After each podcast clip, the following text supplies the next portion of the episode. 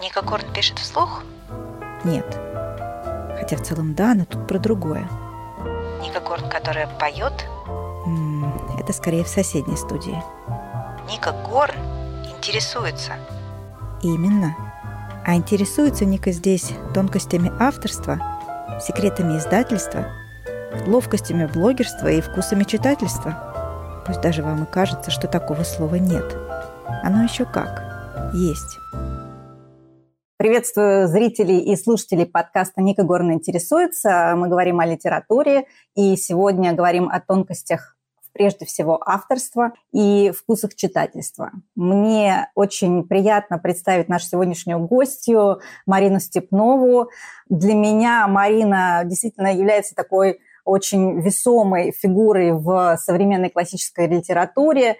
Мы все понимаем, что э, многочисленные премии, Нацбест, Ясная Поляна и многие-многие другие это неоднократно подтверждали. И мне очень интересно наблюдать э, за творчеством Марины и интересно понимать, сколько душевных сил занимает написание той или иной крупной формы, потому что мы понимаем, что первый роман был опубликован в 2005 году, дальше был большой достаточно перерыв до 2012, и дальше уже был 2021.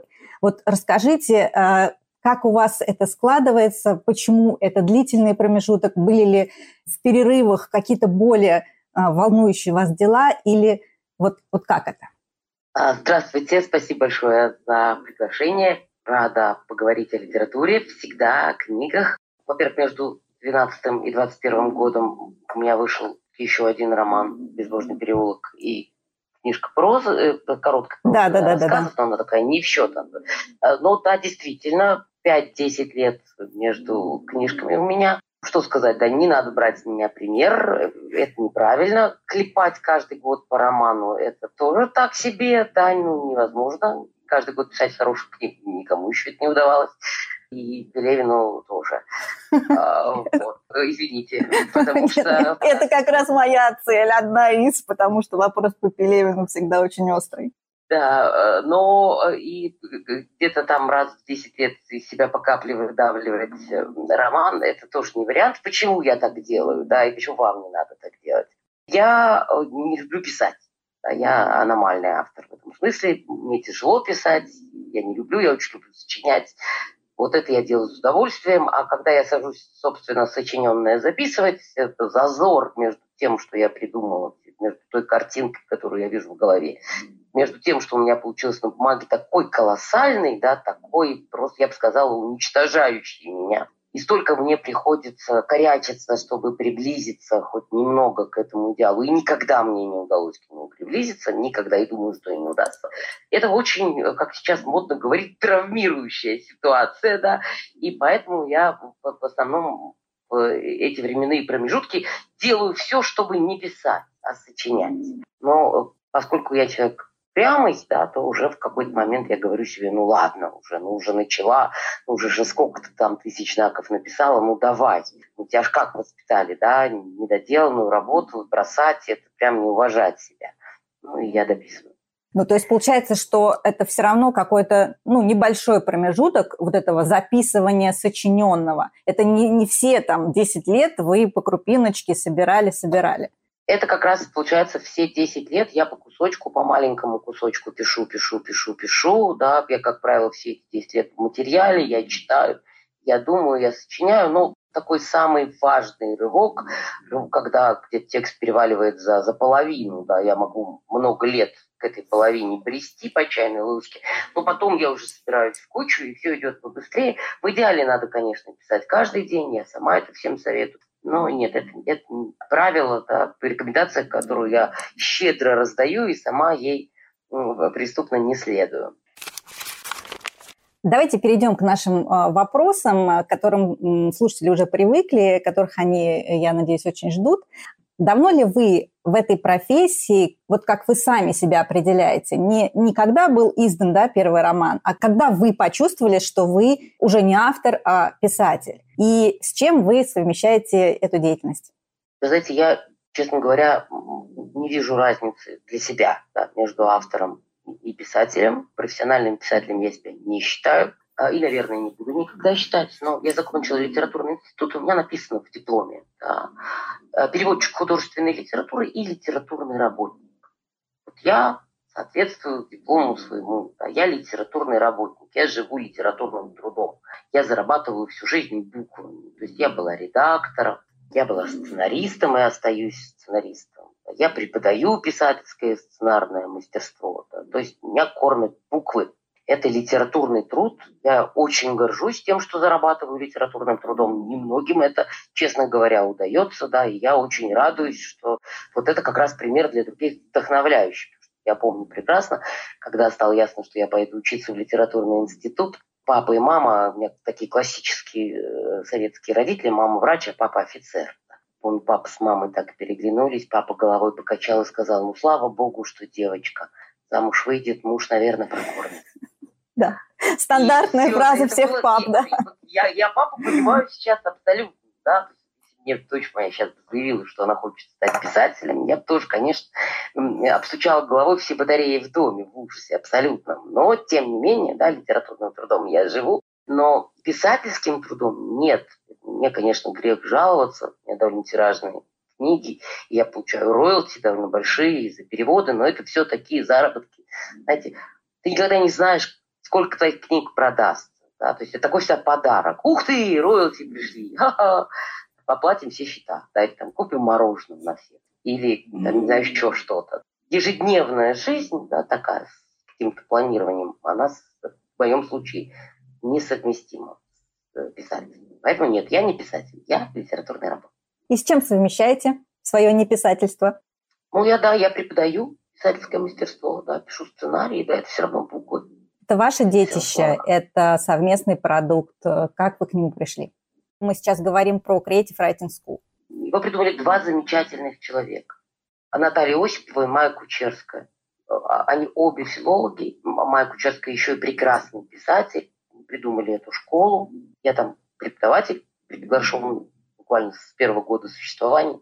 Я очень люблю CVS, очень люблю. Это волшебное место, правда. Это такое место силы не только для тех, кто там учится, а люди учатся там друзьями. Это и для преподавателей тоже очень, очень важное место. И это образовалась такая, ну, прям питательная среда для людей, которые пишут. Это очень важно. Пишешь ты в одиночку, да, но литература и текст становятся среди своих. Это очень важно для писателя иметь этих своих. И их не так просто найти, как кажется. Поэтому я очень люблю CVS. Да, еще я преподаю в высшей школе экономики. Там даже Майя Александровна Кучерская придумала и организовала э, первую в России э, бюджетную государственную магистратуру по литературному мастерству. Там я тоже вместе с ней преподаю писательское мастерство и Вот только у нас прошли экзамены, вступительный конкурс. Всегда огромный. Вот 8 человек на место был в этом году. В прошлом году было 10 человек на место. И вы выпускаете, насколько я понимаю, прям таких звездочек, звездочек, которые сразу э, попадают на, не сразу, на небосклон. Нет, не сразу, не сразу, конечно. Это все зависит и от удачи, от того, как звезды лягут, станут, что они там делают, и от самого человека, конечно. Потому что ну, учить-то можно чему угодно, а книгу пишет сам, сам автор. Но многие из наших ребят, многие из наших выпускников, 7 лет уже в магистратуре, а CVS и того больше, да, многие ребята и CVS, из э, магистратуры уже вполне на небосклоне место свое заняли. Вот вам пример, пожалуйста, Михаил Турбин, выше ноги от земли. У меня он учился, и не только у меня в CVS. Роман, получил премию «Дебют», права на экранизацию проданы, уже есть спектакль. О, роман великолепный. Миша настоящая звезда. Понимаете, да, я когда увидела первый его отрывок, я сразу сказала, все, звезда родилась. У нас бинго, у нас есть большой писатель. Надо было подождать пять лет, пока он допишет свой роман. И если наблюдать вот в, в перспективе, э, вы видите увеличение этих э, молодых людей или не только молодых, там, возможно, я знаю, что есть курсы для зрелых э, достаточно людей. Вы видите увеличение стремление к литературе или наоборот какой-то спад? Или вот как вы это чувствуете сейчас?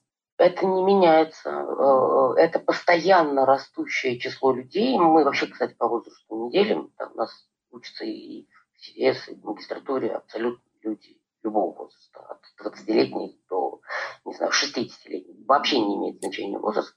Это число, число людей, желающих научиться писать лучше, желающих писать. Ведь приходит же за мастерством, за поддержкой, за средой, да, потребность писать. Писать, она же изначально не на курсах или не в магистратуре получается. Да, человек наоборот приходит уже, уже зная, да, я хочу, хочу любой ценой. Потому что обучение только дорогу сокращает чуть-чуть путь, да, не, больше никаких проблем не решает.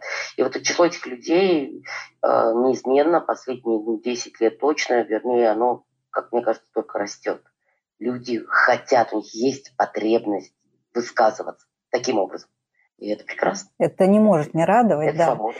Да, ну, единственная такая небольшая ложка дегтя в том, что, конечно же, очень тяжело нам вот так вот э, локтями немножечко друг друга себя, друг друга раздвигать, потому что конкуренция растет, и, и это правда. Это да, но конкурентная среда, это тоже видно по учебе, да, она наоборот очень стимулирует очень. Когда собирается э, курс или группа с сильными людьми, яркими, талантливыми, ух, как все начинают тянуться, как все начинают собираться, чтобы не хуже, чтобы лучше, чтобы по-своему. Это прекрасно. Чем выше конкуренция, да, тем лучше для писателя.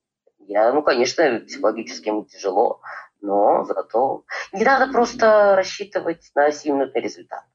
На то, что дадут вымпел, флажок, премию, на то, что книжка, правда, не надо по-настоящему чокнутый э, на литературе человек, да, понимает, что счет себя. будет гамбург. В основном э, настоящий писатель, он все-таки решает какие-то свои себя. внутренние проблемы. Абсолютно. Абсолютно. А какой вы читатель? Вот писатель мы поняли, а вот читатель?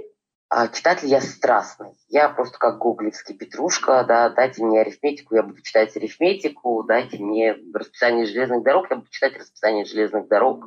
Это с детства сформированная такая привычка.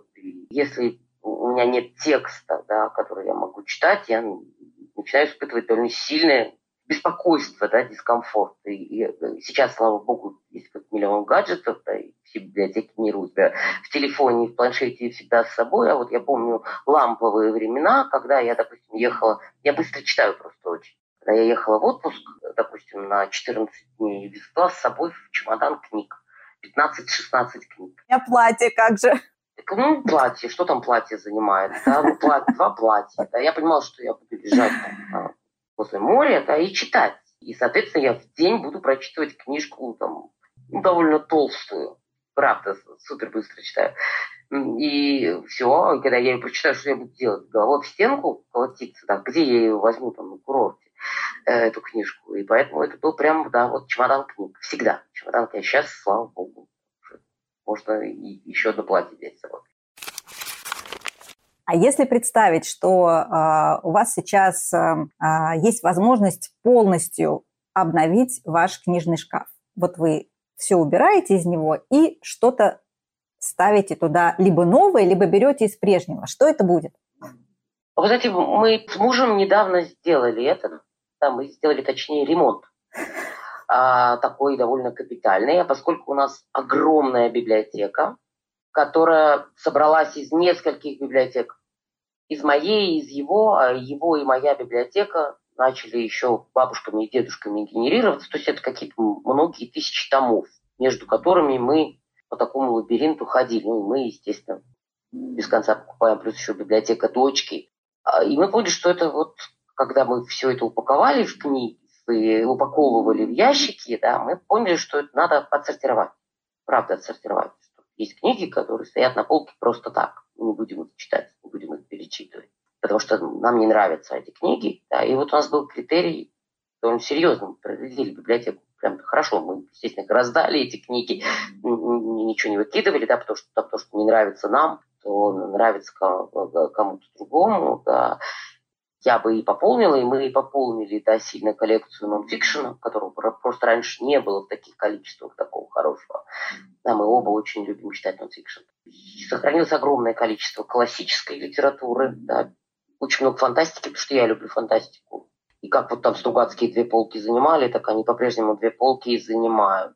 а, а что-то уехало, да что-то сиюминутное, да что-то модное, что покупалось, вот выходило, довольно много переводной литературы уехала, которая вот там один раз прочитал, и все, больше перечитывать не будешь, а, или не только переводной, а и наш какой-то такой.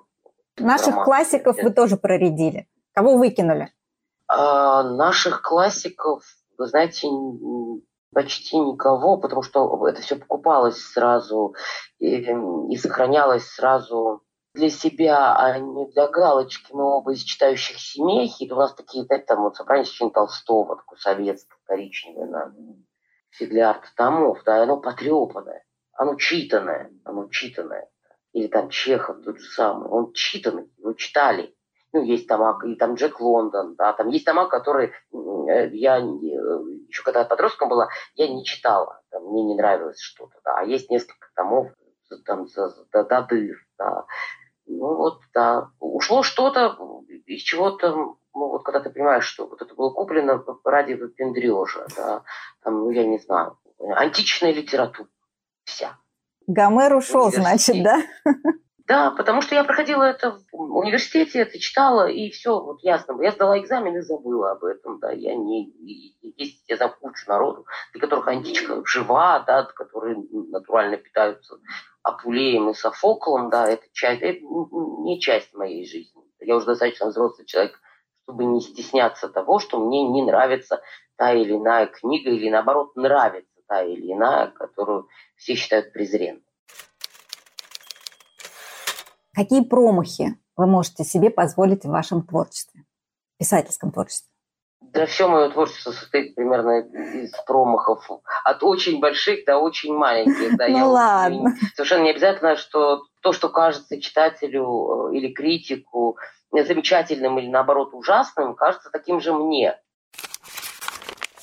Давайте немножко поподробнее поговорим все-таки о том, какой вы читатель. Я знаю, что для вас важнее, у меня даже есть такой вопрос, он, ну, стандартный мои, да. А, что или как? Да, что или как, он у меня есть, я не буду вам его задавать, потому что я знаю, что для вас это как. В каких авторах оно для вас э, объемнее всего проявляется? Ну, вы знаете, для меня, конечно, как это выразительность и необычность языка. Это Очевидно, что это Набоков, да, Пунин, Булгаков, но совсем не обязательно, чтобы текст, который мне нравится, был бы э, вот такой с кудрявой бородой, да, и головой. А потому что я, например, люблю э, Бёля, который выразителен по-другому, который там, несравним с Набоковым по стилистическому окрасу, но по эмоциональному воздействию, или Ванигут да, по эмоциональному воздействию. Это тоже про как, да, как, как ты входишь в текст, что ты в нем чувствуешь, да, насколько ты хочешь туда возвращаться. Я, к сожалению, из-за преподавания, это один из минусов этого прекрасного дела, утратила а, вот эту детскую радость, э, когда ты читаешь и хочешь, чтобы книга не закрыла эту свежесть, потому что я читаю очень много студенческих, да, ученических работ, ученических не в смысле, что они слабые, они могут быть суперсильные, там, мне не снилось так писать. Но поскольку я нахожусь в позиции училки, да, я обязана этот текст проверять. Я обязана его читать, выискивая в нем слабые и сильные места, чтобы с человеком потом это обсудить. Человек от меня этого ждет. Тут ничего не поделаешь. И, и автоматически, да, там, как корректор автоматически читая журнал, ну, отмечает ошибки, да, так я автоматически, когда читаю теперь любой текст, я отмечаю, да, вот здесь ты хорошо сделал, да, а здесь вот как-то вот да, оно бы лучше бы с другой стороны подойти к этой лошади, да, не с этой. И это происходит автоматически, это, конечно, портит радость, но попадаются, слава богу, книги, про которых где ты все-таки вот эту внутреннего цензора, да, даже не цензора, да, ментора этого внутреннего, ты просто он куда-то сам девается, и ты, ты читаешь, но, но все реже, но все реже, к сожалению. Это прям, ну, что делать? Ну, профдеформация, да, муж мой везде видит симптомы. А, и все-таки вот, вот эти вижу, авторы, да. которые про стилистику вы назвали Набокова, а, а, есть ли там, например, Пруст? Да, у вас есть почему-то вопрос про Пруста, да. Опять же, просто это ровно тот писатель, да, которого у меня даже в библиотеке нет, который, ну, я все-таки филфак закончила, э, на филфаке училась, а потом в институте, да, Пруст, Пруст у нас питали, как э, гусей рождественских, вот прям большим пальцем. Это нет, не, не, не мой писатель. Это прекрасно, я прекрасно отдаю себе отчет, какое место он занимает, да, какое влияние он оказал. Ну, так же, как и Джойс, да. Ну, там с Джойсом у меня, по крайней мере, есть портрет художника, да, который произвел на меня в свое время ошеломляющее впечатление, ошеломляющее. Да, с Прустом этого ошеломления не произошло, да, прекрасно, что он есть, я очень рада, но я его не перечитывала, и текущее обозримое будущее, да, не, собираюсь. Так мы оставили даже с ним знакомство, осталось на уровне... Э, Образовательной программы. Студент, да, образовательная программа. Да, и таких писателей довольно много. Я не понимаю, почему я должна этого стесняться. Да, почему я должна обожать то, что считают э, обожаю. Не без меня, там очередь надо занимать, чтобы пообожать или поненавидеть Пруста или того же Джойса.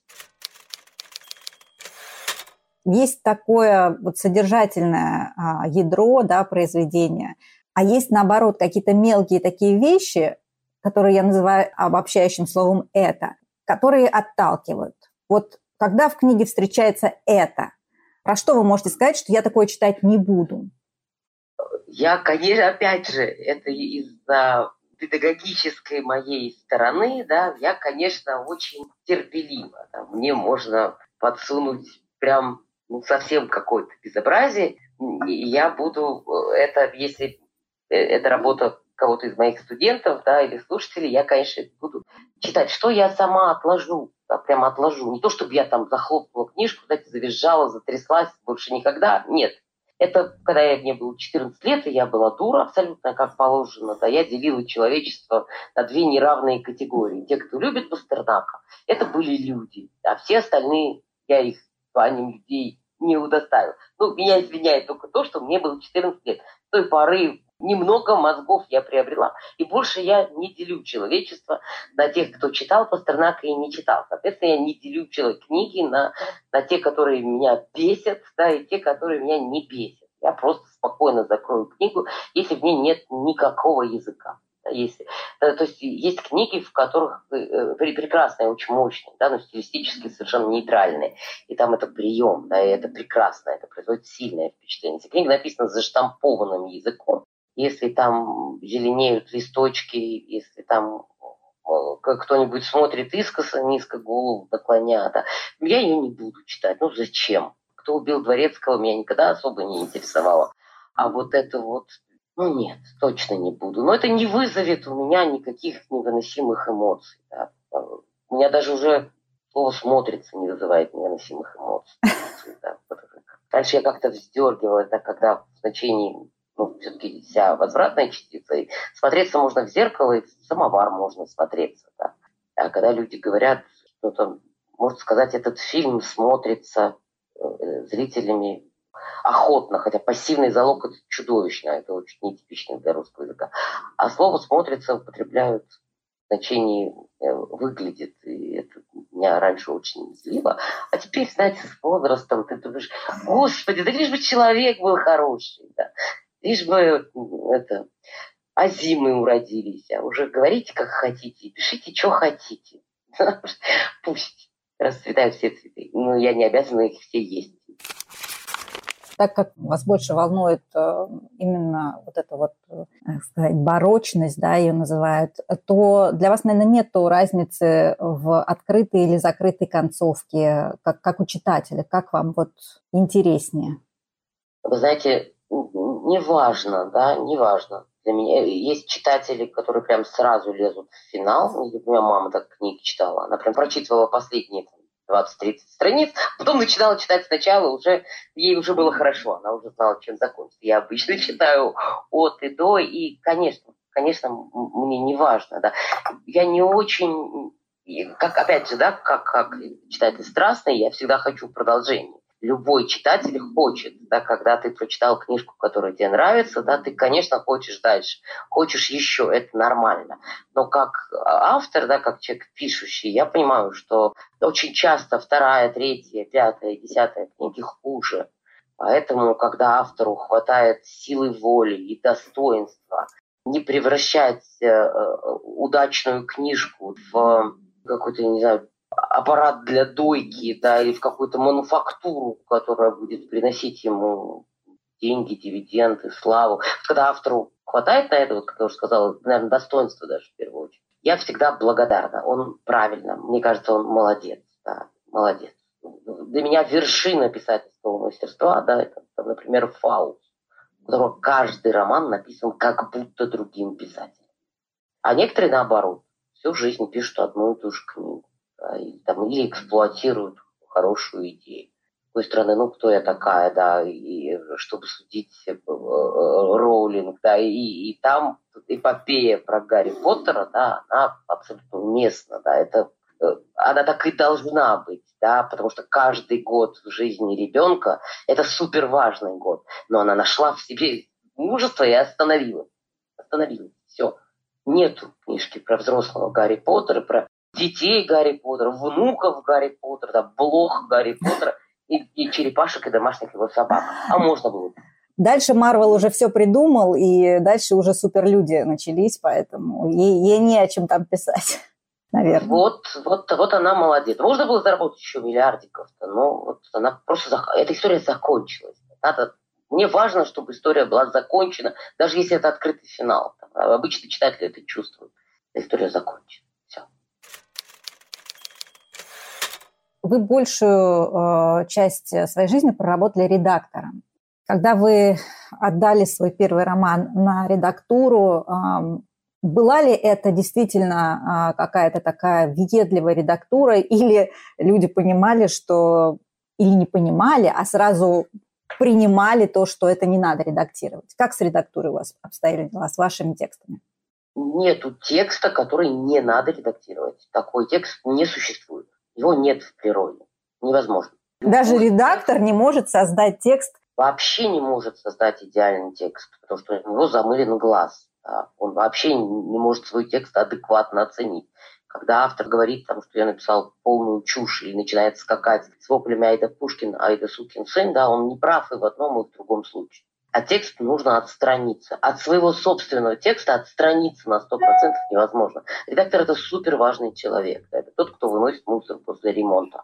Это тот, кто видит то, чего не видит автор и не может увидеть, да, потому что свою грязь не видишь. Редакторы бывают хорошие и плохие. Мне везло. Я имел дело только с прекрасными редакторами, суперпрофессиональными. Некоторые из них были необыкновенно въедливые. Да, но надо же понимать, что редактор – это не палач. Да, и редактор – это тот человек, с которым ты разговариваешь. Бывают редакторы, которые там, не знаю, хамят, давят, и ты, ты всегда можешь попросить заменить тебе редактора, да.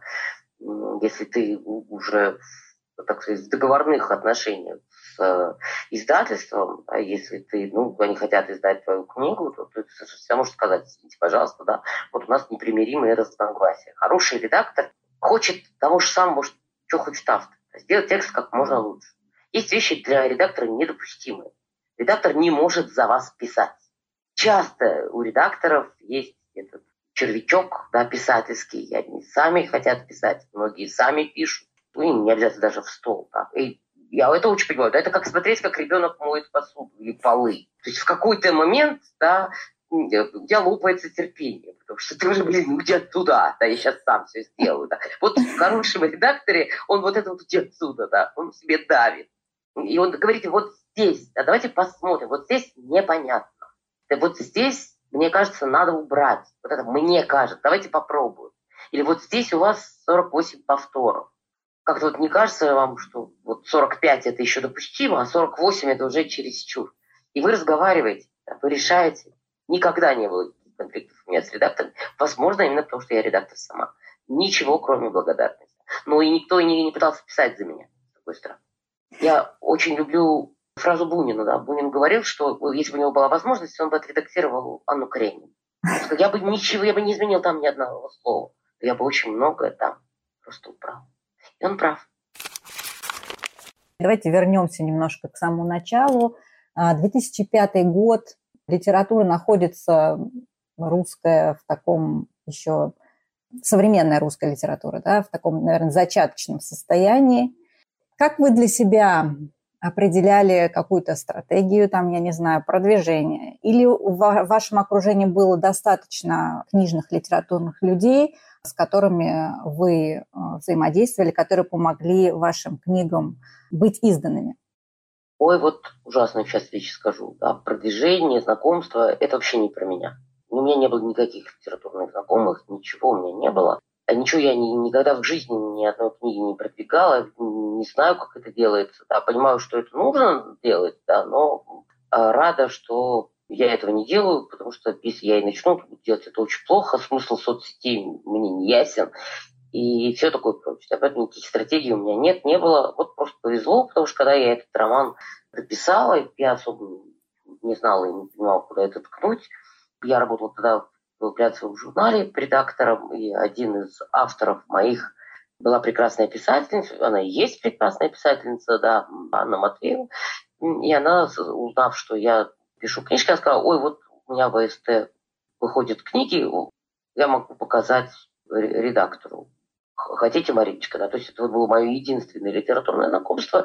И мы показали э, редактору, редактор эту книжку взяла, она вышла, а потом совершенно случайно, абсолютно для меня это была совершенная новость, Вячеслав Курикин ее зачем-то номинировал на нацбест, поскольку за лонг-листом она ничего не получила абсолютно, дальше лонг-листа не продвинулась, но, видимо, лонг-лист просматривали тогдашние критики. Тогда критиком номер один литературным был Лев Данилкин, великолепный, который перешел в стан писателей. Потом его книжка о Ленине, конечно, Жизел. Это просто одна из лучших Жизелок, что я в жизни своей читал. Да. И вдруг Данилкин а, обратил внимание на дебютный роман абсолютно никому неизвестного автора и написал в афише заметку.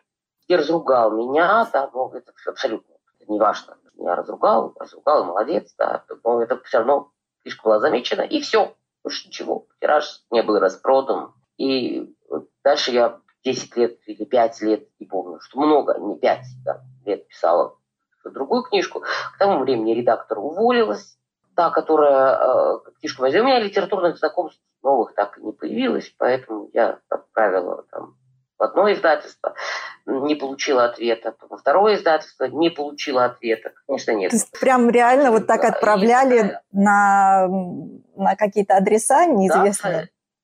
Да, а, ну, мало того, конкретному человеку, да, прям владельцу и главному редактору одного издательства. И причем она мне где-то год не отвечала, я раз в несколько месяцев робко спрашивала, да, они не, не, не появились. Она мне не ответила мне ни на одно письмо просто вообще проигнорировала. И я ее тоже понимаю, мало ли какие чеканутые пишут. Я отправила литературным агентам Наташа Смирнова, Наташа Патки и Юрий Гумин. Да, и они через месяц ответили, мы, да, мы возьмем. И вот это было супер везение в моей жизни, потому что литературные агенты не знают, кому отдать, знают зачем. И женщины Лазарев вышли в редакции Елены Даниловны Шубиной. Это, конечно, большая удача для автора, пишущего по-русски такие книжки, как я пишу. А дальше случилось еще одно чудо. Заработала сарафанная радио.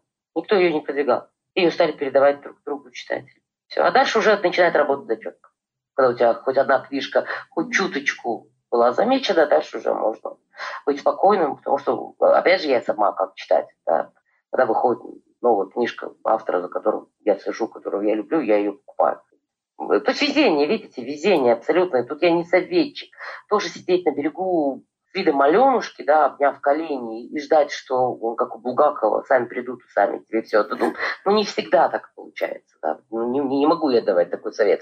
Но как правильно устроить вот этот вот, вот движ вокруг своей книжки, я не знаю. Я все больше и больше убеждаюсь, что действительно везение – это самое главное, что, что продвигает книги и, и да. любые проекты, на самом деле. Как... А это нельзя ни спрогнозировать, ни запланировать. Как бы вы посоветовали начинать знакомиться с литературой, например, человеку из нелитературной семьи, из нелитературного круга, но вот он хочет с чего-то начать? Что бы вы ему посоветовали? Ну, смотря что он хочет, да, если он любит литературу в каком-то жанре. Он не знает, он, он молодой, ему 17 лет. Ну, он умеет читать, да, и на том спасибо. Самому надо понять, что ему нравится, если он не прочитал ни одной книжки, кроме книжек, которые заставляли его читать в школе, Тут, наверное, поможет, э, помогут экранизации, да, такая обратная штука. Надо подумать, какие фильмы ему нравятся.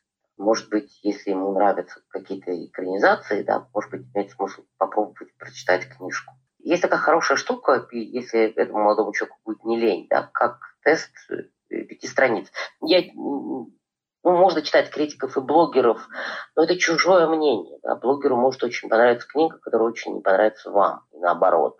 Если бы был, этот мальчик был, был бы уже более подготовленный читатель, я бы посоветовал следить за лонг и шорт-листами всех премий, потому что там обычно такая выборка, ну, срез такой, более или менее. Там есть из чего выбирать. Ну, можно прийти в магазин, да, просто прийти в магазин и сказать самыми общими словами. Я люблю, чтобы в книжке была интересная история про любовь. Или я люблю, чтобы были супер приключения. Или я люблю порыдать или мне поржать, пожалуйста. Да, это очень широкое поле. И тебя подведут к полке про поржать. А дальше ты берешь книжку, и это называется тест пяти страниц. И в пяти местах ее открываешь и читаешь. Два или три абзаца. И ты либо хочешь это прочитать, либо нет. В магазине книги стоят ошеломляюще дорого, да, я иногда, прям признаюсь, делаю так, да, я еще фотографирую обложку, а потом смотрю, может быть, эта книжка дешевле стоит в э, онлайн-магазинах. Издательство при этом не страдает, это магазинная наценка, скорее страдает магазин. Или, может быть, она есть, я там подписана на MyBook, на Litres и так далее. О, отлично, она там есть, да, я ее могу прочитать. Вот так я бы посоветовала. Наверное, сначала определиться, что в принципе, в принципе вам. Или хочу супер новинки. Супер новинки, у них обычно приоритетная выкладка. Они там где-то какой-то заметной горкой в магазине будут не стесняться спрашивать, может быть, если совсем юное существо, не стесняться спросить у родителей. Потому что иногда со старых книжек тоже неплохо начинать. Я опять по дочке своей смотрю, у нее просто замшела советская литература на, на ура пролетает. А вот, кстати, про поржать. Как вы думаете, можно научить иронии, такому юмору на писательском уровне? Возможно? Есть. Есть, конечно, абсолютно техники, приемы, но мне кажется, что чувство юмора, как, как музыкальный слух, это можно развивать, но от какой-то точки. Есть люди, чувство юмора лишенные. Вот у них нет этой склонности ума к игре. Да, они не видят, они не видят эту шутку, не видят, где смешно, где забавно, да, и тут уже ничего не поделаешь. Опять же говорю, это можно прокачивать, но при условии, если если это есть изначально. Опять же, я помню, как мы волновались с мужем, да, ну, ребенок сначала маленький, кулек, да, мы очень как раз можем э, склонны шутить, смеяться, видеть вот это забавное, парадоксально, как мы нервничали, вот она когда вырастет, начнет говорить, а вдруг она не будет, да, не такая будет, что ж там будет, что, как, над чем мы будем ржать всей семьей. Слава Богу, да, вот, вот это вот ржать всей семьей, оно, оно, оно получилось, и я вижу, что оно было с самого детства. Она с самого детства видела комичное и смешное. Видимо, все-таки предрасположенность к этому урожденная. Может, биохимия какая-то, не знаю. Когда вы читаете, вы глазами до сих пор читаете или все-таки переходите на аудиоформат? Ой, нет, нет, я глазами читаю, я прям визуал, я аудиокниги, мне тяжело. Мне надо перечитывать, мне надо возвращаться. Есть единственный, наверное, Алексей Богдасаров, который просто фантастический чтец, ну, фантастический. Вот очень повезло, он как раз в моей книге э, все в его озвучке. Я слушаю, нет, я слушаю, конечно, но это прям, наверное, меньше процента. Это когда, ну вот я очень занята, уже обед готовлю, я, я ничего не читаю, я ничего не читаю, все, жизнь проходит, уносится вдаль, да и наушники засунула, да, и там как-то там борщ свой делаешь, да, и, и, и слушаешь, что при любой возможности я, конечно, читать глаза. Я аудиал, я очень хорошо воспринимаю на слух, и для меня очень важен голос. И здесь, если говорить про озвучки ваших книг, э, мне всегда озвучка автора намного ближе, и как будто бы ты беседуешь, да, уже непосредственно с тем, кто это написал. Это всегда очень круто, поэтому мне очень понравилась ваша озвучка. Ой, спасибо большое. Это очень тяжелая работа. Это прям работа оказалась такая отдельная, работа актрисы, чтицы. Но это было очень здорово. Я лелею мечту и надежду еще обязательно что-нибудь прочитать, да, если Вимба любимая разрешит. Это обязательно надо делать, потому что у вас действительно... А вот мне интересно, а, когда вы меняете голос ну, на более молодой и более такой э, возрастной, это в один ряд записывается, или вы сначала записываете молодой, а потом возрастной? Я сразу читаю, не, не, не отдельно, не, нету отдельных звуковых дорожек, это... То есть это модуляция у вас автоматически происходит, да? Да, я просто люблю читать вслух очень, и довольно много читаю вслух дочки, да, и поэтому она требует, чтобы было, как она говорит, с акцентом, чтобы каждый герой говорил по-своему. Видимо, я уже насобачила. Это была все-таки инициатива издательства, нежели ваша, записать аудиокниги?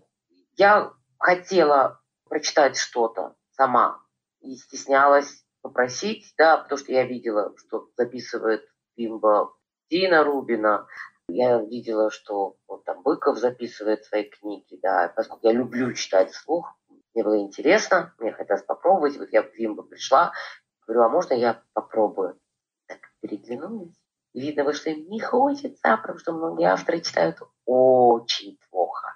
А как-то сказать в лоб человеку, блин, закрой рот, не открывай его больше никогда, да. Это как-то, ну вот, ну вот, интеллигентным людям неловко так сказать, надо подбирать слова, вставить список, поссорить. Ну давайте, ну давайте несколько предложений прочитайте, мы послушаем. И я прочитала несколько предложений, и они так еще раз переглянулись, уже по-другому. Ладно, один рассказик прочитаете. Я прочитала в результате один рассказик. А потом сами же Вимба сказать, слушайте, давайте вы прочитайте «Женщин ладно, потому что это будет в авторском прочтении. И это было тоже очень интересно, потому что я, я не пересчитываю свои книжки. У нас они не сдались, я новые не успеваю читать свои книжки. И я ее как раз читала там год тому назад, чуть меньше двух лет тому назад. И я ее не перечитывала совершенно. И это было очень интересно. После 12, что ли, 13 лет снова прочитать свой текст вслух. Я, конечно, была очень собой недовольна как автором. Как чтец я себя ненавидела как автора. То есть возникали моменты, когда вы понимали, что, ну, например, это написали не вы, вы не помните, чтобы вы такого писали. Был такой момент?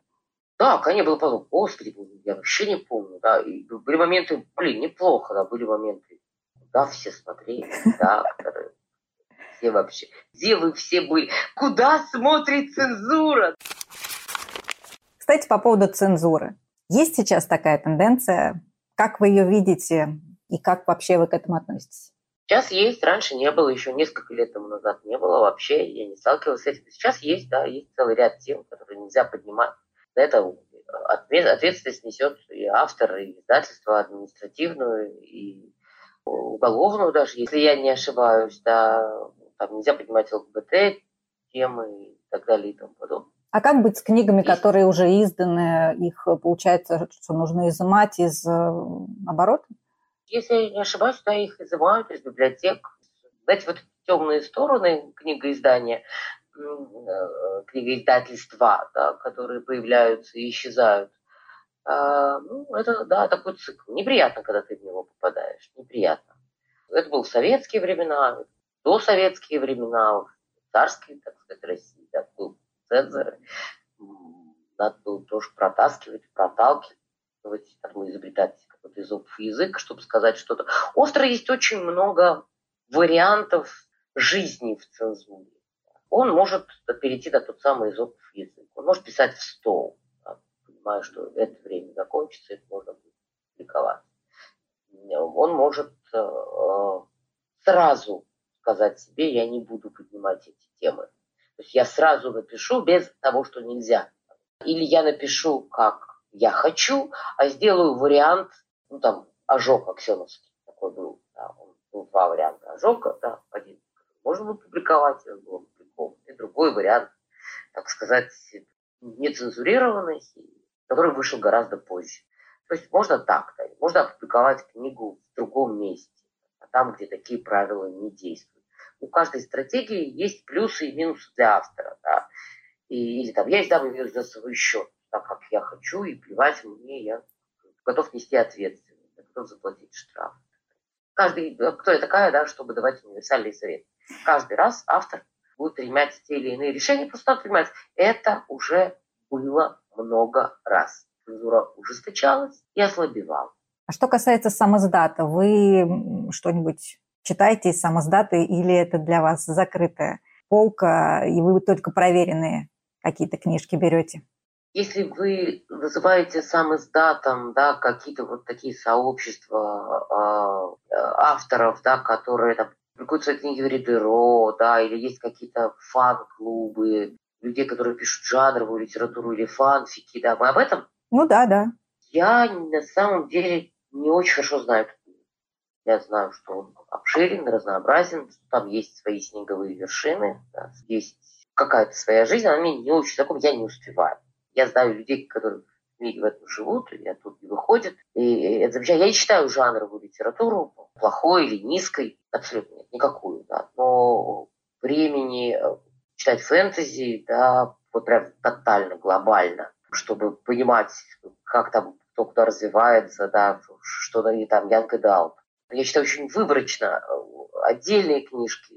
У меня нет внятного представления о процессах, которые там происходят. Да. Для того, чтобы понимать процесс, надо, конечно, регулярно. Но то, что я читаю, да, ну, тут уже строго по рекомендации, да, часто замечательно, там есть прекрасный писатель Саша Степанова, Птицына, есть э, вот совсем недавно, это правда уже выпускница моя Ядринцева, да, у которой вышла книга в э, издательстве «Время», «Фуга» называется. Это чуть что это просто прекрасная книжка какая-то. Я даже жанр ее определить не могу, хотя это совершенно, конечно, с фантастическим допущением волшебный абсолютно мир. Это прекрасно написано с живыми героями, от которых просто оторваться не можешь и забываешь уже о том, что в этой книге есть какой-то жанр, да плевать. Это хорошая книга. Получается, что ваши ученики, допустим, не достучавшись до издательств, они в любом случае идут в этот сам издат? И вы как-то следите за судьбой, например, их? Эм, вы понимаете, что он хорош, но вот э, почему-то не, попал он в струю, да, или там был 50-м, да, на очереди, поэтому его не взяли. Есть такие случаи? Э, да, конечно, мы очень помогаем выпускникам нашим, очень за ними следим, но мы можем порекомендовать книгу издателю, но издатель принимает решение, возьмет он ее или нет, влияет на это решение. Ну хорошо, здесь у меня, наверное, даже такой вопрос, э, вот э, процентовка вот этих людей, которые потом печатаются, пройдя э, все, все возможные обучения, вот какой процент, как вы думаете? Единицы не печатаются. Мне очень интересно тогда вот эти люди, которые начинают печататься, неважно в каком формате, это небольшой рассказ, это там уже какая-то повесть или крупная форма. Надолго ли они задерживаются на вот этом литературном небосклоне? Магистратура, например, существует всего 7 лет, а Севес 8. Это маленькая очень выборка. Невозможно откуда я знаю, что будет с теми, кто сейчас выпустил у Шубиной роман, да, а выходят романы наших ребят, Елена Даниловна, да, кто из них останется в литературе через 20 лет? И хотя бы если брать тех вот самых первых, они еще э, в строю? Ну, конечно. Времени сколько прошло, подождите. Два-три года, как их романы вышли. Конечно, они пишут следующие, да. А есть кто-то, кто роман написал, но пока еще не издал, да. Это же долгая штука, книгоиздание. Да? Там цикл ожидания в год считается нормой. То есть это очень долгая история. Да? Но ну, опять останутся они в литературе или нет, или часть из них молчит. Спускается и все. Я не знаю, что с этим человеком, где он пишет он или нет. А может быть, он как раз пишет гениальные романы, через 10 лет он его издаст, и, и мировая литература перевернется. Как я могу это прогнозировать? Никак. То есть мы еще слишком мало прожили. давайте давайте поговорим об этом через 10 лет хотя бы, да? Конечно, конечно.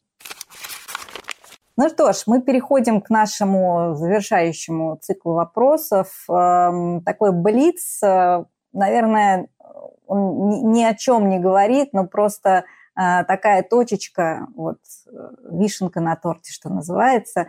А, у меня тут так получилось то имя, которое вы очень часто произносили, хотя ну, я понимала, что вы э, тем или иным образом с ним, конечно же, связаны. А, в женских именах у нас сегодня Франсуаза Саган, Анна Ахматова и Ширли Джексон. Кто вам ближе? Это немножко странно, потому что все-таки Ахматова поэт. Они все разные, Саган, да, они прозаик, абсолютно да. разные, поэтому вот они так выстроены. Франсуаза Саган. Хорошо. Мужские имена. Моем, Сомерсет который, прекрасный наш Набоков или Гетте? Набок. Я так и знала. И последний, самый любимый вопрос. Три желания к Илону Маску. Ну, настолько мы существуем э, в разных э, вселенных с Маском, да, я большим любопытством из своей вселенной за ним наблюдаю, что я даже не представляю, что я могла э, чего-то пожелать, э, попросить у него о чем-то, да, но я бы точно задала ему вопрос. Задала ему вопрос, если бы у меня была такая возможность, откуда, откуда он берет столько времени, чтобы сутками сидеть в соцсетях и генерировать хрень, которую он генерирует. Пусть он даст мне каплю этого эликсира, и пусть у меня появится тоже столько свободного времени, я найду, куда его применить. Возможно, он изобрел этот эликсир. Дополнительные сутки называется. Пусть вот тогда мое желание, пусть дать мне немножечко, пожалуйста. Желание будет одно, то есть, да, про время? Да. Отлично. На этой ноте мы заканчиваем сегодняшний наш разговор. Я вас благодарю. А, мне было невероятно приятно общаться с таким автором. А, надеюсь, что это будет еще не последний раз, и через 10 лет, как мы с вами договорились, мы еще раз поговорим. Спасибо большое, мне очень было приятно, спасибо, что пригласили. И да, через 10 лет обсудим, кто там из птенцов оброс перьями, а кто нет. Ника Горн интересуется, а потому не прощается и уже ждет новой встречи с отменными книгоманами всех мастей. Услышимся через неделю.